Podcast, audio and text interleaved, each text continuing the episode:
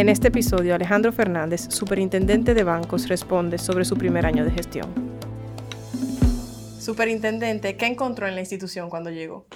No, pero espérate, tú me estás entrando demasiado rápido y, duro. Antes de darte las gracias por la, por la invitación aquí al programa, debo decir que yo fui de tus primeros mentores cuando estabas iniciando el, aquí la, la, sección, tu programa, te daba algunas ideas y demás. Es verdad. Y por más indirecta que yo te mandaba, no había forma de que me invitara aquí a una entrevista. Parece ser que yo tenía que llegar a ser eh, funcionario para finalmente tener el honor de ser entrevistado por Carolina Santana. Manejar la cosa pública da, eh, digamos, algunos temas de interés colectivo y estoy feliz de que hoy estás aquí. Mira, eh, la verdad que, que, encontramos fue justamente hace ya un año de, de, esa experiencia. Debo decir que yo conocía la superintendencia de bancos de antes porque había trabajado allá 2003, 2004, 2005. Eh, fue una situación muy delicada cuando me pongo en esa posición, porque recuerda que también estábamos en medio de la pandemia, fue una, una transición, un periodo de transición muy abreviado, eh, porque creo que el tuit decreto mío salió el 10 de julio o algo así, así que teníamos menos de, eh, menos de un mes. Y también una parte importante de la superintendencia como que se había ido fuera de línea por el proceso de la pandemia inicial, que la gente estaba trabajando remoto y, y demás.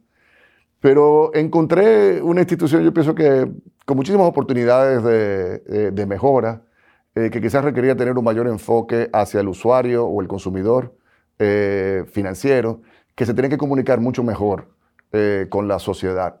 Yo recuerdo un ejemplo muy concreto de esto, fue cuando yo tenía los medios de Argentarium, que eran mis empresas, digamos, de medios en el pasado. Mayo fue uno de los mejores, mayo del 2020 fue uno de los mejores años de, de, mi, de mis emprendimientos, porque la gente estaba ávida por orientación, por educación, por direcciones en materia, digamos, de lo que estaba pasando eh, en términos económicos y financieros. Y la superintendencia en ese mes de mayo, yo recuerdo que sacó dos tweets. Uno, un tema institucional ahí sin ninguna relevancia, y el otro era algo como que por el Día de las Madres. Durante un mes entero, la sociedad evidentemente que necesitando orientación de sus autoridades, como que apoyo, eh, educación, y la superintendencia como que en mutis, como que ausente. Y nosotros en Argentina, yo recuerdo que antes yo promediaba, qué sé yo, 100 mil usuarios únicos al mes.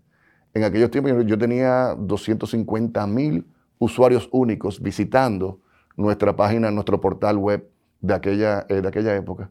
Entonces, como que vi, es una superintendencia, digamos, que, que, ausente, muy poco comunicativa, que quería también pues trabajar, eh, trabajar eso. Y ya también con muchas oportunidades, digamos, de mejora a nivel interno en cuanto a aspectos institucionales y aspectos técnicos. Por ejemplo, en materia institucional, eh, pues la subvención no estaba aplicando eh, como le correspondía, ¿verdad?, la ley de compras y, contrataciones. Y yo decidí, y te voy a admitir que a veces que me me he castigado por ello, pero yo sí decidí que no, que vamos a aplicar esto de una manera total eh, y uniforme, como parte del compromiso que tiene el gobierno del presidente Abinader con los temas de la transparencia y de la, y de la ética. Digo que a veces me he querido echar para atrás porque ciertamente que muchos de los planes o de las expectativas que yo tenía para, digamos ahora, para agosto del 2021, oye, cuando vine a ver, bueno, ya va a ser como para diciembre del 2021. Y realísticamente, y, se lo digo a la sociedad con, con toda sinceridad, ya realmente la apuesta es más bien como para agosto del 2022 porque aunque yo conocía el Estado en el pasado, lo, cierto es que ya cuando uno de, titular te das cuenta que para realizar los cambios y las transformaciones y las adecuaciones y comenzar a acercarte un poquito a las expectativas de la, de la sociedad, toman tiempo y toma esfuerzo. Eh, las cosas fáciles, eh, digo, las cosas realmente buenas no son fáciles ni tampoco son rápidas, pero comprometido con que sí que lo vamos a, que lo vamos a lograr. Ese conocimiento previo del Estado supongo que incluye eh, la experiencia familiar de haber sido hijo de un gobernador del Banco Central. ¿Cómo todas esas, esas experiencias previas del Estado, familiares y personales, fraguan el superintendente de banco que tenemos hoy?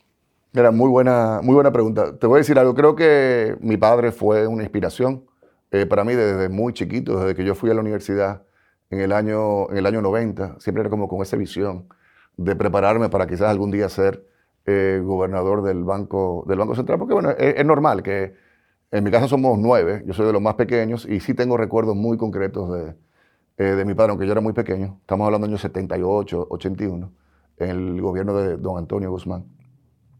Eh, ciertamente, en primer lugar, fue una inspiración y también en el aspecto, digamos, del compromiso con la, eh, con la ética que te comenté anteriormente. Si bien es cierto, digamos, que es un lineamiento del, presidente Abinader, también era algo como que yo veía de una manera muy clara y muy evidente en la gestión de mi padre en la, cuando estuvo en la cosa, en la cosa pública, incluyendo eh, un aspecto que es realmente, que no es cualquier funcionario que lo tiene claro, y es de los pasajeros del asunto, y de lo rápido que pasan, eh, que pasa el tiempo, digamos, de uno sirviendo o en la función, en la función pública, por un lado, pero también como de no creerlo mucho, y de saber que así como estoy ahí ahora, tengo la claridad, y lo dije justamente un año atrás, el 17 de agosto del 2020, entré ahí con, con mi esposa, eh, con mis dos hijos y mis dos hijas, a sabiendas de que en dos años, cuatro años o cuando fuera que decide el presidente y la, sociedad. Me tocaría entregar, entregar aquello de nuevo y lo voy a hacer acompañado de, eh, de mis hijos.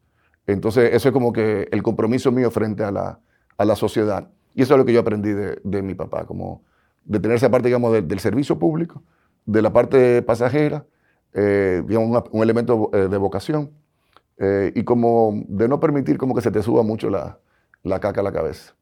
¿Cuáles han sido en este primer año de gestión las principales iniciativas de la superintendencia? Mira, eh, han sido muchísimos frentes en lo que nosotros hemos estado trabajando, pero así es que yo tenía a ti como de gran impacto para nuestra, para nuestra audiencia, para tu audiencia. Yo creo que la gente siempre ve, a la superintendencia de banco como distante y la ve como que, bueno, eso ahí es como una burocracia, un organismo muy técnico que es para los bancos. Y por eso se llama superintendencia eh, de bancos. Y realmente el enfoque que nosotros queremos construir es una superintendencia de bancos para los usuarios financieros. Eh, porque no, es, o sea, no existen para los bancos per se, sino los bancos existen para que Para servir eh, al, al, mercado financiero de manera amplia y en definitiva que a los usuarios eh, financieros. Entonces yo te diría que ese, ese giro que hemos querido darle, tenemos allá a nuestra directora de, de, pro, de pro usuario, a Juliana Ramón, que es abogada como tú joven, que la, conoces. Y si te fijas, ella es la otra vocera de la superintendencia de bancos. yo asumo, digamos, la vocería en materia ya, digamos, institucional, técnica, como superintendente de bancos, pero eh, yo también, nosotros también hemos querido como que proyectar esa presencia frente, de manera muy directa, muy activa, a nivel de los medios de comunicación y de la sociedad, desde pro usuario.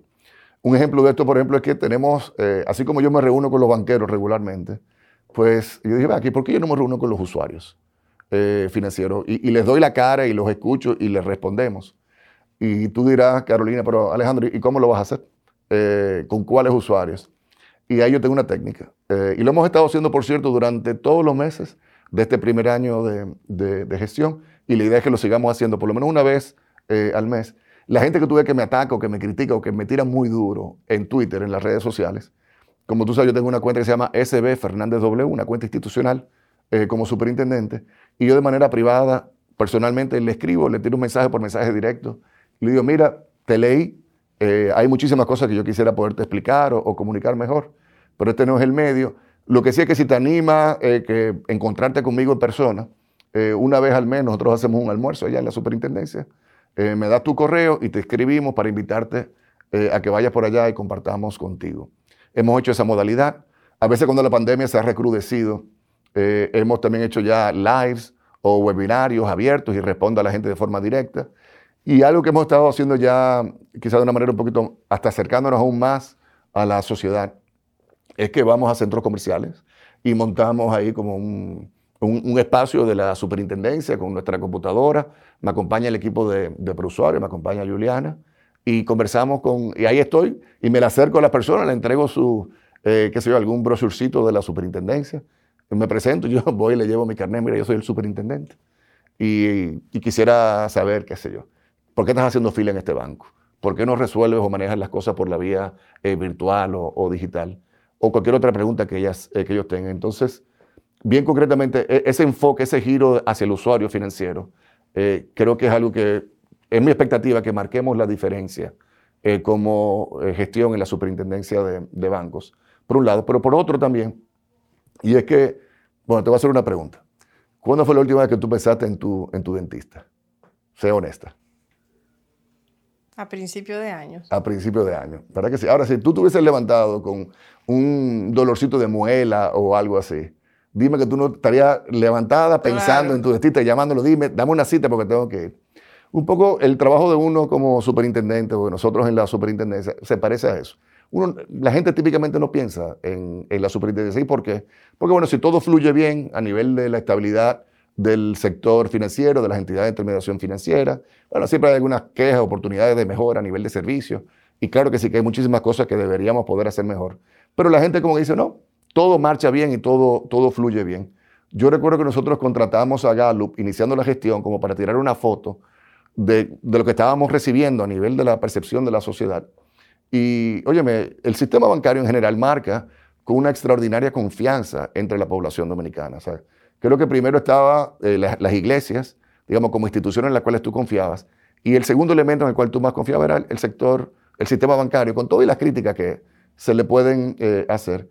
Y eso es bueno, o sea, como que la gente no tenga tanta percepción eh, o, le preocupe tanto los temas de la superintendencia, probablemente es un reflejo de que las cosas marchan bien, de que hay confianza y de que hay estabilidad en nuestro mercado. Entonces, para mí, eh, un elemento muy, muy crítico era, y es algo como lo he tratado de motivar eh, frente a, nuestro equipo allá en la superintendencia, eh, yo me, un poquito como que nos pintábamos como capitanes de lo que es el ahorro y el crédito nacional. No somos únicos, ¿verdad? Está todo un equipo de gobierno, el equipo económico, pero somos uno de los capitanes que tenía que llevar el barco del ahorro y el crédito nacional a puerto seguro porque estemos claros, eh, Carolina, estamos hablando de agosto del 2020, esto estaba bien, bien eh, complicado. Era llevarlo a puerto seguro, pero no para dejar el barco ahí, sino para que un poquito esperar que pase, pasara la tormenta, de tal forma que ya cuando llegara este momento que estamos viviendo ahora, ya de reapertura, de reactivación, que el sistema, que la economía dominicana, que la población cuente con, la, eh, con un sistema, con unos bancos que van a estar ahí bien capitalizados, líquidos y prestos para poder empujar esta nueva etapa de, lo que yo espero que sean eh, los años que le quedan al, gobierno del presidente Abinader. Mire, es curioso que mencione la confianza de la gente en la banca, porque según unas cifras que pudimos encontrar en, eh, algunos estudios, comparando con el primer trimestre de 2020, el del 2021 presenta un aumento en las reclamaciones totales de un 46% y de las reclamaciones por fraude de un 318%. ¿A qué cree usted que se debe? Bueno, mira, eh, yo te diría a ti que en gran medida eso me, satisface, eh, porque refleja que nosotros estamos haciendo un, eso, esas cifras, digamos, de reclamaciones y demás, son cifras que publicamos nosotros, que atendemos nosotros en, en ProUsuario, y quiere decir que le estamos llevando una mayor conciencia a la gente tú tienes derecho, de, en primer lugar, tú tienes derecho a un servicio como usuario financiero eh, correcto, transparente, bien informado, etc. Si te sientes que no te han atendido de forma correcta, inicia tu reclamación. Si no te sientes satisfecho con la reclamación, con la, respuesta a esa reclamación, ven a nosotros, ven a, a usuario de la Superintendencia de Banco para que te podamos eh, nosotros apoyar. Entonces yo creo que eso es un reflejo de lo que te decía anteriormente, de que antes quizás no había mucha visibilidad de lo que era, por ejemplo, usuario, de lo que era el rol nuestro en la superintendencia de bancos. Nosotros tenemos una anécdota allá y es que, por ejemplo, usuario tenía un teléfono de doble, o sea, que tenía supuestamente dos líneas. El único problema era que las dos líneas caían en el mismo teléfono dentro de la central de, de ProUsuario, de tal forma que si alguien estaba hablando, pues no había manera de tú conectarte con, el departamento. Ya ahora no solamente que tenemos eh, un sistema de IBR, líneas abiertas, eh, líneas con asterisco, tenemos redes sociales que creo que eh, habrás visto que hemos sido bien proactivos a nivel de las redes sociales. Y nada, eso es un reflejo, no creo que de un deterioro en la calidad del servicio eh, financiero, sino de que la gente tiene una mayor conciencia de que puede exigir y que puede reclamar. Y otra satisfacción que tengo es que cuando la gente viene a nosotros en prousuario, en la superintendencia de bancos, el 70% de las reclamaciones son atendidas de manera favorable al usuario eh, financiero, que hay veces que la gente dice, no, no, que ustedes le trabajan a los bancos y que ustedes todo lo que hacen es para apoyar a los bancos. Y eso, eso no es verdad. Eh, nosotros estamos claros, y todo mi equipo está claro, que estamos para servir a los usuarios, pero por vía de quién? Por vía de las entidades de intermediación financiera y tenemos que lograr un equilibrio entre los proveedores y los usuarios financieros. Pero eso responde, responde a eso. Pero fíjate que también te dije, una cosa son temas de confianza y otro, otro aspecto ya son temas, digamos, de servicio y de, y de calidad, que evidentemente, como cualquier creación humana, hay oportunidades de mejora.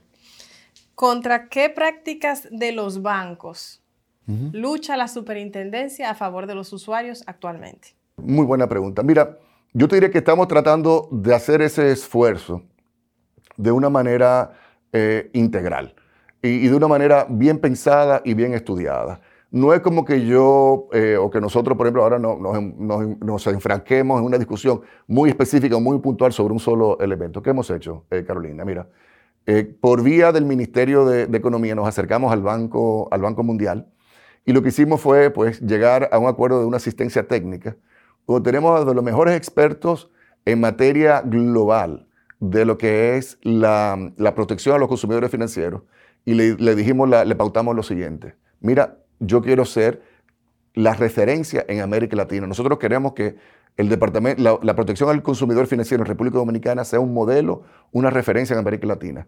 ¿Qué nos está haciendo falta?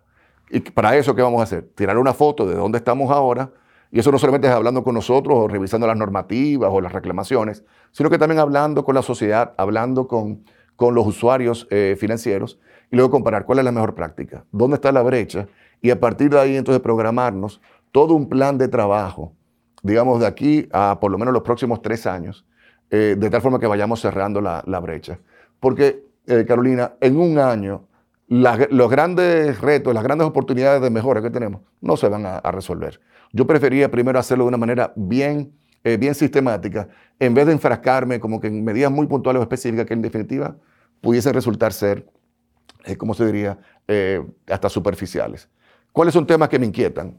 digamos, de la, de la, interacción entre el sector de los proveedores financieros y los usuarios financieros. Por ejemplo, la venta de productos.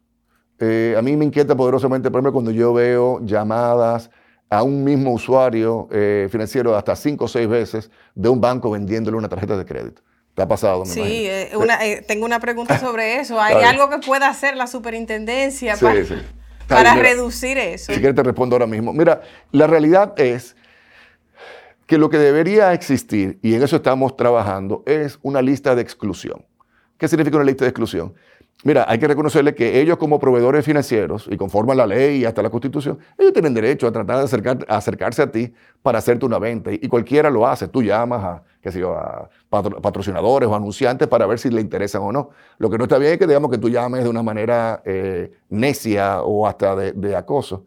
Entonces, lo que debe existir es el derecho de que si el usuario financiero dice, mira, gracias por llamarme, pero no me interesa el, producto, entonces no me vuelvas a llamar y que ya automáticamente tú, tú caigas en una, en una lista de, exclusión y entonces que no te llamen para esos fines. Lo, ahora, ¿qué ocurre? Que para eso tenemos que hacer un trabajo conjunto con Indotel y tenemos también que hacer un trabajo conjunto con las entidades financieras para establecer un protocolo de cómo que vamos a estar implementando eso. Esa, esa, ese reclamo, esa queja, lo tengo clarísimo por dos cosas. Primero, porque es molestoso, porque llega hasta acoso y lo reconozco, pero también, y es un poquito respondiendo a ti la, pregunta inicial, a mí me inquieta de que estemos vendiendo un producto tan relativamente sofisticado y tan peligroso, aunque puede ser muy útil y muy provechoso, pero también puede ser peligroso un producto como el de la tarjeta de crédito. Y que lo estemos haciendo vendiéndolo de una manera... Como un telemarketing. Como un telemarketing tan masivo. Porque mira, la gente tiene que entender cómo es que funciona. Son como que ventas que no son, digamos, el, producto debe ser vendido de una manera idónea. Asegurarte de que el usuario va a saber, eh, digamos, lo que está utilizando. Yo a veces eh, eh, hago la equivalencia, digamos, de una tarjeta de crédito con una pistola. Una pistola no, tiene nada de malo. Una pistola juega su rol y puede ser de muchísima utilidad, pero para eso tienes que, que, saber cómo utilizarla, en qué momento utilizarla, cómo resguardarla, etcétera, etcétera. Pero si no lo sabes hacer, es extremadamente peligrosa. Lo mismo es con la tarjeta de, crédito. yo diría como que esos son de los retos que yo quisiera que los, los banqueros eh, trabajen, digamos, de una manera más, más proactiva, más ordenada. Lo otro también tiene que ver con los temas de transparencia. Nosotros tenemos que ver cómo podemos lograr que el, usuario, el consumidor financiero pueda comparar de una manera más fácil, más asequible eh, los, productos, eh, los productos financieros. También te diría que hay espacio, por ejemplo, para, para que el usuario sea un deudor más responsable. Por ejemplo, a mí me encantaría ver que cuando a ti te entreguen, por ejemplo, una tarjeta de crédito por primera vez, te digan a ti, mira Carolina, aquí está tu historial de crédito, aquí está tu score o tu puntaje de crédito. Mira, manéjate bien con la tarjeta de crédito de esta forma y ya si lo haces, en seis meses te vamos a volver a mandar tu historial de crédito y tu score o puntaje de crédito y vas a ver lo bien que te está manejando y cómo eso te está impactando y te va a abrir puertas para, para el crédito en el futuro. Pero que al mismo tiempo, si te manejas mal, también te manden esas señales. No, mira Carolina, no estás yendo por el camino adecuado, mejor manéjate de esta forma. Nosotros en la Superintendencia de Bancos estamos comprometidos con un modelo de esa naturaleza y ahora, para, te adelanto como primicia a, tu, a tu gente, para octubre eh, vamos a estar haciendo eso de forma ya pública, vamos a sacar una aplicación donde le vamos a estar dando cualquier cantidad de herramientas a los usuarios eh, financieros para que se manejen eh, mejor en sus finanzas. Y, ¿verdad? la expectativa un poco es que las entidades financieras también se comprometan como con esa educación y esa transparencia frente al usuario financiero. Soy Carolina Santana. Estás escuchando La Gran Pregunta. Hablando de ese, de ese velar por el usuario frente a las entidades eh, financieras, Usted dijo una vez que fueron identificadas entidades que cobraron intereses sobre intereses tras la gracia por COVID-19. Dijo también que están en conversaciones para el desmonte de esa práctica. Además de conversaciones, ¿habrán sanciones? No, no. Lo que habrá fue un, desmonte, porque debo decir que lamentablemente, te voy a responder lo de las sanciones, pero parte de lo que quizás no se manejó tan adecuadamente durante el proceso de la inicial de la pandemia, tú recordarás aquel periodo de lo del periodo de gracia, de los tres meses y demás, eso no se comunicó de una manera eh, correcta o, acertada. O sea, a veces se mandaron señales hacia los usuarios como diciéndole, no, mira que esto es una gracia o que te exoneramos del pago de la cuota por tres meses y demás, cuando en, definitiva no era ninguna gracia ni, era una exoneración, era un diferimiento, era, un eh, era posponer ese pago para más adelante, pero que lo ibas a tener que pagar. Naturalmente lo ibas a tener que pagar porque si tú no le pagabas al préstamo del banco, el banco no le podía decir a los depositantes, mira, a ti no te voy a pagar los intereses que te tengo que pagar o, sobre tus depósitos o sobre tus inversiones. Entonces, eso se pudo haber manejado eh, mejor. Y ciertamente, eh, un lineamiento eh, bien estricto que, establecimos y que fiscalizamos es que no se podía cobrar interés sobre interés. Hubo dos entidades, de todas las entidades que nosotros evaluamos, hubo dos entidades donde sí identificamos esa mala, esa mala práctica y que eh, representó alrededor de unos 50 millones de, pesos de intereses que fueron cobrados de manera irregular. ¿Y qué hicimos? Nos lo mandamos al, al, reverso, a, digamos, acreditar eso a los usuarios eh, eh, financieros, a los deudores en esa, en esa circunstancia. En cuanto al tema de las sanciones, ahí hay otra, una gran oportunidad de mejora a nivel, digamos, de la superintendencia de banco, porque realmente el régimen de sanciones anteriormente, te puedo decir que básicamente no existía.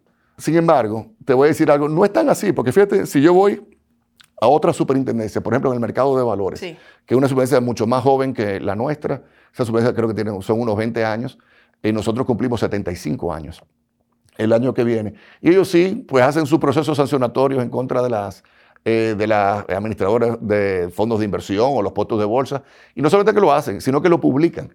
Y muchos de esos también son parte de, lo que, de estos grupos financieros económicos eh, tan importantes. Creo que a nivel del sector bancario es como un miedo o un, tabú que había en torno a eso. Y no, nosotros lo estamos, eso lo estamos eh, cambiando y lo vamos a estar también eh, publicando, por lo menos a nivel, a nivel estadístico. Y estamos, estamos en eso. Pero también ¿Qué es un reglamento? bueno, primero está la ley. O sea, el, el, mandato nuestro cuál es. Pero por un lado, la regulación, la supervisión y también la sanción.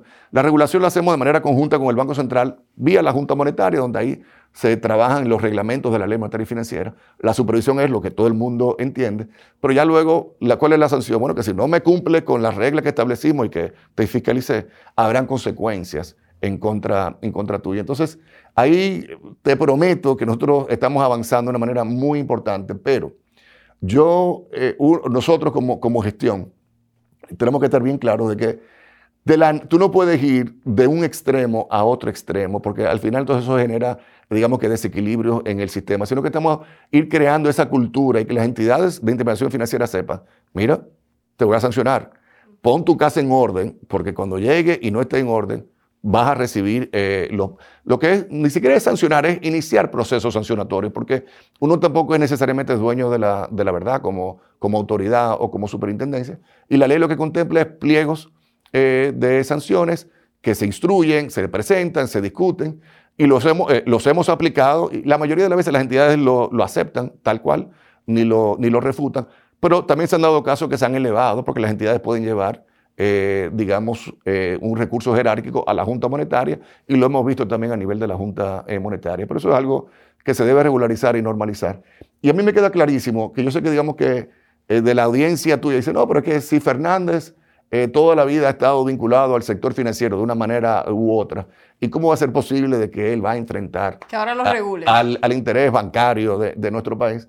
Y ahí lo que yo, en primer lugar, le invitaría a, a, nuestra sociedad es que vean el trabajo que Fernández hizo cuando yo estuve en los medios de comunicación a nivel de lo que era eh, Argentario, claramente comprometido con el usuario, con el consumidor eh, financiero. Y los resultados están ahí acumulados, ¿verdad?, en la historia de lo que fue eh, de lo que fue Argentario, pero también que nos den tiempo, porque es que yo no, no creo que fuera bueno para el sistema, bueno para el país, mucho menos en estos momentos de pandemia que hemos estado viviendo, como que yo pretender, digamos, un cambio así radical o, revolucionario, cuando tenemos perfectamente la oportunidad y las herramientas y el tiempo y el apoyo político del presidente Abinader para que podamos hacer esto de una manera ordenada, eh, digamos, de aquí a los próximos tres años. Hablando de la gracia o supuesta gracia de los bancos durante el tiempo de COVID. ¿Cómo afectó la pandemia, el COVID, a la banca como sector? Es algo bien, bien complejo. ¿Y por qué? Porque por un lado tuvo los retos que estaba viviendo el mercado, pero también se tomaron una serie de medidas a nivel, digamos, ya de lo que es la política monetaria desde el Banco Central, eh, básicamente de inyectar recursos muy importantes de liquidez eh, al sector, porque lo último que este país se podía dar el lujo, no solamente este país, sino que cualquier otro mercado, era que en medio de una crisis económica, en medio de una crisis sanitaria, que además de eso se nos montara una crisis financiera, una crisis en el sistema de, de pagos. Entonces, hubo un impacto muy grande en cuanto a lo que son los niveles de liquidez en el sistema financiero. Y cuando hay mucha liquidez y cuando hay mucho dinero que tiende a pasar, la tasa de interés, la tasa de interés baja. Y vimos reducciones tanto en la tasa de los préstamos como en la tasa de los, de los depósitos.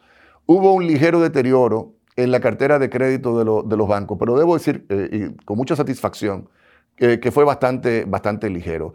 La cartera vencida, lo que es digamos la cartera morosa, del total de, la, de cada 100 pesos de cartera morosa, tú quizás tenías eh, un 2% eh, de cartera morosa, que antes de la pandemia llegó a bajar a tanto como un 1.5, 1.6%. Hay una parte de la cartera que sí se extremó, que fueron realmente pérdidas muy fuertes que se tuvieron que castigar, y ahí sí se dieron castigos que aumentaron. Eso es que ya cuando los bancos excluyen ese tipo de activos de los libros de su contabilidad, en torno a un aumento de un 80%. De un 80%. Pero nada, fue, digamos, debo decirlo, un año eh, complejo, de muchos retos, de mucha incertidumbre, pero que en definitiva creo que se ha salido a flote. No obstante, esto, este cuento todavía no ha terminado. Y todavía hay una serie, digamos, de, riesgos latentes en la economía eh, dominicana eh, a lo cual todos estamos apostando, comenzando ¿verdad? con el mismo presidente, con todo el gobierno, de que ya estamos en esa etapa final, de que lo peor ya, eh, ya pasó, pero eso todavía lo tenemos que ver. Concretamente me refiero, por ejemplo, al sector eh, turismo, al sector hotelero. La banca desde antes siempre ha sido un gran apoyo, un gran estímulo a ese sector y te digo que representa del patrimonio técnico de los grandes bancos de nuestro país hasta un 40%. Así que hay una exposición muy importante se tuvieron que dar una serie de flexibilizaciones, de adecuaciones para que quizás antes un hotel te pagaba capital e interés eh, trimestralmente. Oye, pero ahora mismo con el flujo tan afectado, con la caída de pasajeros, solamente te va a poder, poder pagar interés. En vez de pagártelo trimestralmente, sí te lo está pagando mensualmente, pero sin el capital. De tal forma que se está difiriendo la amortización o el pago del capital para más adelante, que sea para los próximos dos años, cuando esperamos que esto haya, eh, ya haya eh, pasado y que ya los pasajeros, los, eh, digamos, nuestros visitantes, nuestros turistas, hayan retomado el curso que tenían antes. Hablando de todo lo que ha pasado durante el transcurso de la pandemia en cuanto eh, a la banca, eh, siempre recuerdo el tema del encaje y la duda que tiene mucha gente de si se supervisa cómo administran los bancos esos fondos de encaje. Sí, sí, se supervisa. Yo sé que en las redes sociales siempre lo veo, pero sí se hace y son eh, préstamos que se tienen que otorgar conforme a unas condiciones muy específicas y muy puntuales eh, establecidas por la Junta Monetaria, en cuanto a plazos, en cuanto a la tasa de interés, eh, incluso a veces en cuanto al sector de, eh, digamos, de origen que lo estaría eh, recibiendo. Si se supervisa, no te voy a decir que lo hacemos nosotros, realmente se hace desde el Banco Central, que es quien tiene eh, el mayor, digamos, mecanismo de seguimiento a estas facilidades de liquidez y de, y de encaje, pero sí se, se hace. Y créeme que el primero que está interesado en sacar un dinero que estaba ocioso y, no productivo, encajado en el Banco Central, y que te dan la, la, oportunidad de poderlo colocar, así sea un 8% en el mercado, los primeros que tienen un estímulo, un incentivo para ellos, son los mismos eh, bancos, los mismos banqueros, para colocar esos, esos recursos. Y sí, sí se hace. Recientemente anunció un trabajo conjunto con el Ministerio de Industria y Comercio para apoyar las MIPIMES. ¿En qué consiste concretamente el trabajo que realizarán a favor de las MIPIMES? Mira, e, es, sumamente importante entender cómo está fluyendo el crédito hacia ese, hacia ese sector, cómo podemos mejorar para que se agilice más el otorgamiento de las aprobaciones de, eh, de crédito, la medición de riesgo que efectivamente puedan, eh, puedan tener y quizás incluso una adecuación. Existe un reglamento de microcrédito y quizás incluso una adecuación, una actualización de ese reglamento de microcrédito que creo que es del 2015 eh, por allá y que amerita quizás pues una, digamos, una adecuación. Recuerde que ahora el Ministerio de Industria y Comercio y MIPIMES tiene un viceministerio de esa, que digamos que está focalizado ahí y ver cómo podemos apoyarlo eh, de esa manera. Sería básicamente una adecuación eh, normativa. Ha sugerido que la modificación de la ley monetaria y financiera es, eh, digamos, una prioridad. ¿Cómo la reformaría? ¿En qué sentido la reformaría y por qué? Esa es una buena pregunta. Y ya veo que te pasaste, te pasaste leyendo los últimos 15 años de, de Argentario, de las declaraciones. 54 páginas de resumen. Mira, ¿Qué te digo? La ley monetaria financiera nuestra cumple precisamente el año que viene, eh, cumple ya 20 años. Fue aprobada en noviembre del año, eh, del año 2002. Y es mucho lo que eh, nosotros como país, pero también el mundo, ha aprendido en torno a lo que es la regulación y la supervisión de los sistemas financieros. En ese momento creo que Basilea estaba apuntando, hay, digamos que un estándar internacional de regulación bancaria. Apenas estábamos dando los primeros pasos hacia Basilea 2, ya vamos por Basilea eh, Basilea 3. Y todavía nosotros estamos en tipo Basilea 1.5. Eh, ¿Qué vivimos desde la ley del 2002? Oye, me vivimos la crisis financiera nuestra del 2003, 2004. Vivimos la crisis financiera internacional del 2007, 2009, 2010. Y también toda esta experiencia, primero de Basilea 3, pero también toda esta experiencia que hemos estado viendo con la, eh, con la pandemia. Entonces yo creo que hay, hay espacio básicamente para, para afinar. Eh, para mejorar. Hay algunos elementos, por ejemplo, que lo hemos ido haciendo. Eh, por ejemplo, tú recordarás que hay un seguro implícito a los depositantes en nuestro país de los famosos 500 mil pesos. Ese monto había estado pendiente de actualización, de indexación. Y nosotros motivamos eh, a la Junta Monetaria una adecuación, una actualización de ese monto. Ya es una cobertura de alrededor de 1.9 millones de pesos que cada depositante de nuestro país, pues se puede sentir que tiene el respaldo de que, bueno, si pasara algo, no es que va a pasar nada, pero si pasara algo, mis ahorros, hasta ese monto tan importante, ya están adecuados. Pero hay maneras de que quizás ese mecanismo de, seguro al depósito quizás se pueda fortalecer, se pueda hacer más, eh, más explícito. Yo creo que la ley nuestra tiene básicamente cuatro figuras. Bancos múltiples, bancos de ahorro y crédito, corporaciones de crédito y asociaciones de ahorros y préstamos. Yo creo que la ley eh, diferencia fundamentalmente en torno a los productos que pueden ofrecer eh, y al nivel de capital requerido para cada una de estas entidades, pero que quizás está muy cerrada y que quizás nosotros deberíamos decir, oye, yo no debería tener que exigirle lo mismo que yo le exijo a un banco múltiple de 250 mil millones de pesos de activos a una corporación de crédito de 500 millones de pesos de, activos. Sin embargo, la ley como está diseñada ahora mismo no me permite mucho, digamos, esa gradación, digamos, de lo que fuera la regulación y la, y la supervisión. Y esto es importante porque, porque si no lo cambiamos, entonces lo que, va, eh, lo que va a ocurrir es que seguirá dándose lo que estamos viendo ahora, que es una gran concentración de los proveedores eh, financieros, donde tú tienes que los primeros tres, ellos solos, eh, representan alrededor del 70% de los activos del sistema y junto a los primeros 10 te apuntas al 90% de los activos del sistema. Y si bien es cierto que es bueno tener alguna, digamos, consolidación del sector, óyeme, del punto de vista ya del mercado, de la competencia, digamos, de la, economía industrial eso, es algo que podría preocupar, porque entonces tendrías demasiada, demasiado poder en un grupo muy, muy pequeño eso pudiese ir en detrimento, digamos, del bienestar de los, eh, de los usuarios o de los consumidores eh, financieros. Entonces, sí me gustaría ver un poquito más de flexibilidad, en cuanto, a, eh, en cuanto a eso. Y hay también una serie de leyes posteriores que se han aprobado, como por ejemplo la ley de, la ley de riesgo sistémico y demás, que deberíamos ver cómo podemos homologar eso a la, a la ley monetaria y financiera. En definitiva, yo te diría que así como estamos pensando con lo de protección al consumidor, de que veamos, bueno, ¿qué tenemos ahora? Efectivamente, ¿cuál es la, la, la mejor práctica? ¿Y cuál es la brecha y cómo la podemos ir cerrando? Parte de esa brecha también la veríamos en la ley monetaria y financiera. Y creo que es una conversación eh, que realmente lo estás eh, planteando tú ahora de manera pública, digamos, en mi, en mi función como superintendente, no es algo que yo, eh, digamos, sobre lo cual yo me he referido en nuestra, en nuestra administración, pero sí creo que es algo que ya pensando, digamos, cuando logremos una mayor estabilidad, y ya, digamos que estemos en, otra, estemos en otra etapa de la pandemia, porque no creo que sea una buena idea que en medio de este proceso eh, entrar en procesos de modificaciones o de cambios a la ley monetaria y financiera, pero no me parecería pero para nada eh, prudente. Pero dado que la ley va a estar cumpliendo sus 20 años el año que viene, todas las lecciones que hemos ido acumulando en este tiempo, creo que podría haber espacio a ese diálogo se nos agota el tiempo, pero no quisiera que se me que no abordáramos el tema de la ley de, lavado de activos eh, y puntualmente esa observación que se ha hecho de que podría incentivar a la informalidad. ¿Qué preocupación tendría la superintendencia de bancos sobre las formulaciones de esa ley? Bien, muy buena pregunta. Mira, yo creo que la ley en general está, está bien construida y es una, una ley, digamos, de, de primera línea, bien reciente. Eh, eh, digamos, se trabajó con los mejores técnicos a nivel eh, del país y a nivel internacional.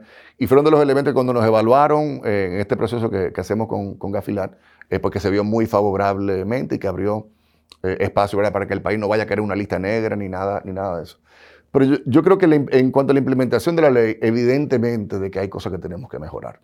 Y obviamente que el, muy buen trabajo que ha estado haciendo la Procuraduría General de la República y los temas de, del PEPCA, eh, y lo vemos, ¿verdad?, normalmente eh, a nivel de las, de las redes sociales o de la opinión pública, la gente dice, óyeme, pero ¿cómo es posible que a mí, para abrirle una cuenta de ahorro de 10 mil pesitos para la empleada doméstica de mi casa, me pidan hasta el acta de nacimiento de mi abuela? Pero que luego vemos que estos turpenes, ¿verdad? Porque es, es parte de la evidencia que presenta el, Ministerio Público. ¿no? Estos turpenes movieron decenas o cientos o miles de millones de pesos a través del sistema eh, bancario. Entonces, yo creo que ahí, en cuanto a lo que es la, aplicación eh, de la ley, todos nos tenemos que cuestionar eh, si efectivamente se hizo lo que se debió haber hecho. Específicamente, Carolina, me refiero a lo que tiene que ver con el marco aplicado a, a, las personas políticamente expuestas. Tanto del pasado, pero también de nuestra propia administración, como lo ha dicho el presidente Abinader, esto es para todos y todos debemos estar cumpliendo eh, la ley. Yo quiero hacer una anécdota eh, bien, bien breve. Eh, al entrar en función, yo pues, me desvinculé de todas mis actividades empresariales y profesionales del pasado y yo tenía una pequeña empresa que funcionaba sin mí realmente, pero en definitiva como trabajaba con bancos, no podía seguir siendo bajo mi propiedad y yo la vendí. ¿Y qué sé yo? La vendí, vamos a decir un número por 100 mil dólares, unos 6 millones de, de pesos. Y yo caí en cuenta que a mí el, banco, donde yo tengo mi cuenta y la he tenido durante 30 años, mi cuenta de, ahorro, no me llamó para ver cómo fue que le cayeron a esa cuenta 6 eh, millones de pesos así de un solo tiro. Creo que sepas que yo llamé al presidente de ese banco, un banco muy importante en nuestro país, y le dije, mira, pasó esto, y me inquieta que ustedes no me contactaron eh, cuando, vio, cuando vieron esa cantidad de dinero entrar a, a mi cuenta. Quiero que sepas algo. La ley comienza conmigo y la aplicación de la ley comienza conmigo, obviamente, en la materia de prevención de lavado en el sector bancario. Y cualquier cosa que ustedes vean que no se entiende o que fuera irregular, no duden ni por un minuto, sea a mí, pero, por tanto, a mí o a alguno de los eh, o cualquier compañero nuestro del, del gobierno, a cuestionarlo y a fiscalizarlo y a darle el seguimiento. Y me dio mucha satisfacción, el presidente del banco me dijo, no, déjame investigar, porque ciertamente era como que eso prendió una alerta y había que evaluarlo. Y luego él, me volvió y me llamó, mira, sí, disparó una alerta, pero resulta que quien te adquirió la, compañía lo hizo con un préstamo eh, que nosotros le desembolsamos aquí porque esa persona es un cliente, es un cliente nuestro. Y nosotros para dar el préstamo y el propósito del préstamo vimos el contrato de compra y venta entre, entre ustedes. Y por tanto, tanto el origen de los fondos como el propósito y quién lo iba a tener nos quedaba perfectamente claro. claro. Pero ¿por qué yo hice eso? Porque fíjate, y esto es a diferencia, digamos, del, y lo debo decir con toda franqueza, del titular eh, anterior, que tenía vínculos con la familia eh, presidencial y hemos visto que como parte de lo eh, anterior, ¿no? que como parte de, lo, de las pesquisas del, PEP, del PEPCA y del Ministerio Público, pues se ha visto afectado la, la, familia del anterior presidente de la República. Ahora, ponte tú en los pies de, de, un banco en ese momento. Óyeme, no, que yo le voy a cerrar la cuenta a fulano de tal. Y resulta que fulano de tal es con cuñado, cuñado, lo, lo que fuera el, vínculo. ¿Con quién? Con nada más y nada menos que el, mismo superintendente eh, de bancos. Y ahí el mensaje cuál fue? Es que no, que la ley va a aplicar para todo el mundo. Y yo no puedo dejar de, también de compartir un, eh, digamos una, una, experiencia que tuve con el mismo presidente de la República, con otro tema que no tenía que ver con esto de prevención de lavado. Y le dije, mire, presidente, eh, de un tema X, es que aunque sea, eh, aunque usted me lo pida, eso es algo que yo no puedo hacer. Y el presidente me dijo, Alejandro, es que yo no te lo voy a pedir. Y, debo, debo, decir, y creo que la sociedad lo sabe, yo tengo ese testimonio de que en el año que he cumplido eh, acá, yo he podido actuar con toda la independencia y con todo el apoyo del presidente de la República para que hagamos las cosas como la sociedad está esperando que la hagamos. ¿Cómo va el proceso de búsqueda de activos de las 50 entidades quebradas en las décadas de los 80 y los 90? Bien, eh, son 52 y eso es parte de nuestro programa que se llama Dinero Busca Dueño. Eh, entonces, realmente es alguna iniciativa está de la cual bueno estoy. Ese nombre. Está bueno el nombre, ¿verdad sí. que sí? Me preocupa que la familia Rosario vaya a pensar que, que, nos referimos a ellos, pero no nos referimos a ellos, nos referimos a financieras y bancos de desarrollo de años atrás que todavía eh, pues esos depositantes han tenido pendiente el que se les resarza eh, sus ahorros. Y la verdad, hemos avanzado muy bien. Invito a, todo el mundo que vaya, permíteme esta, esta cuña gratis, que vaya a Prousuario GOV, DO, y ahí tenemos un mecanismo en línea donde la gente puede revisar a ver si ellos o quizás son hijos o nietos de alguien que tuvo algún ahorro ahí, si tiene esos recursos ahí. Nosotros tenemos un reto importantísimo y cuento con el apoyo del, del, presidente para ver cómo esa deuda ahí histórica que se ha acumulado con esos depositantes de aquellas entidades, ya las terminamos de cerrar en la medida de nuestras posibilidades y espero aún, aún mejores noticias para, eh, digamos, para nuestros primeros eh, dos años. Pero mientras tanto, eh, estamos identificando a estos depositantes, se le, ha ido, eh, le vamos a estar devolviendo eh, recursos. Yo no puedo dejar de decirte esto. Yo recuerdo, hay una financiera que se intervino y esa financiera, quien tomó control de la, de la oficina principal, fuimos nosotros mismos de la superintendencia de bancos. Y cuando tú vienes a ver, eh, realmente lo que se debió haber hecho fue vender el local y con ese dinero de una vez desafichar a los depositantes en las proporciones que fuera. ¿Pero del esta gestión? Era, no, eso fue del 2013 o del 2014. ¿Qué, qué se hizo? Que la Superintendencia de Banco tomó control del local, montó una oficina ahí, esa oficina de instituciones financieras intervenidas o en proceso de liquidación, la montaron ahí, haciendo usufructo del, del, local, pero pregúntame si se pagó alquiler, eh, Carolina. No sé, ni siquiera se pagó eh, alquiler.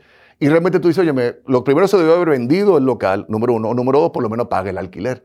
¿Qué hicimos nosotros? Nos encontramos en esa situación y dijimos, no, pero espérate, de manera retroactiva, los últimos 12 o, o 13 años, ¿cuántos han acumulado? Casi 15 millones de pesos de alquiler que se debió haber pagado. Y nosotros sacamos del presupuesto de la superintendencia y lo aportamos al fondo con el cual se le va a pagar a esos depositantes, porque realmente nos sentimos eh, con ese compromiso y sé que habrá aún mejores noticias para, la, eh, para esos depositantes en el futuro. Siempre cerramos estas entrevistas, eh, tenemos el tiempo en contra, pero no podemos dejar de hacer estas dos preguntas con las que cerramos siempre estas entrevistas. ¿Qué hace hoy por un mejor mañana? ¿Qué hago hoy por un mejor mañana? Mantener la confianza, mantener que mi equipo, no solamente yo, realmente estoy muy orgulloso y muy satisfecho con el equipo ejecutivo y con el equipo de, de empleados, de colaboradores de la Superintendencia de Bancos, eh, mantener la confianza de la sociedad dominicana. Estamos clarísimos de que llegamos al gobierno porque hubo una pérdida de confianza, hubo una decepción con las anteriores eh, autoridades. Sabemos que, no debemos, que hay una apuesta, hay una confianza en nosotros y que no le podemos fallar eh, a la confianza de la sociedad dominicana. Y tenemos esa claridad. Nosotros hicimos una encuesta ahora del personal de la, de la Superintendencia de Bancos, bien amplio, y de las mayores satisfacciones que vemos, de las cosas que marcamos muy bien, es donde la gente se siente satisfecha, identificada con que el trabajo que ellos hacen aporta y contribuye con un mejor país. Digamos que ese sentido, digamos, de propósito, de razón de ser, no solamente de la superintendencia, sino que de ellos como colaboradores de la superintendencia, marca muy alto. Y el otro elemento donde marcamos muy alto es la convicción que ellos tienen de que el liderazgo de la, de la, entidad está comprometido con la transparencia y con la ética. Y también de manera generalizada, todos los empleados de la superintendencia, hay también ese, ese compromiso. Y creo que por ahí, con, con esa mezcla, eh, Caro, es que yo creo que eh, me siento que estamos aportando a un mejor país. ¿Cómo se imagina el futuro? Muy breve.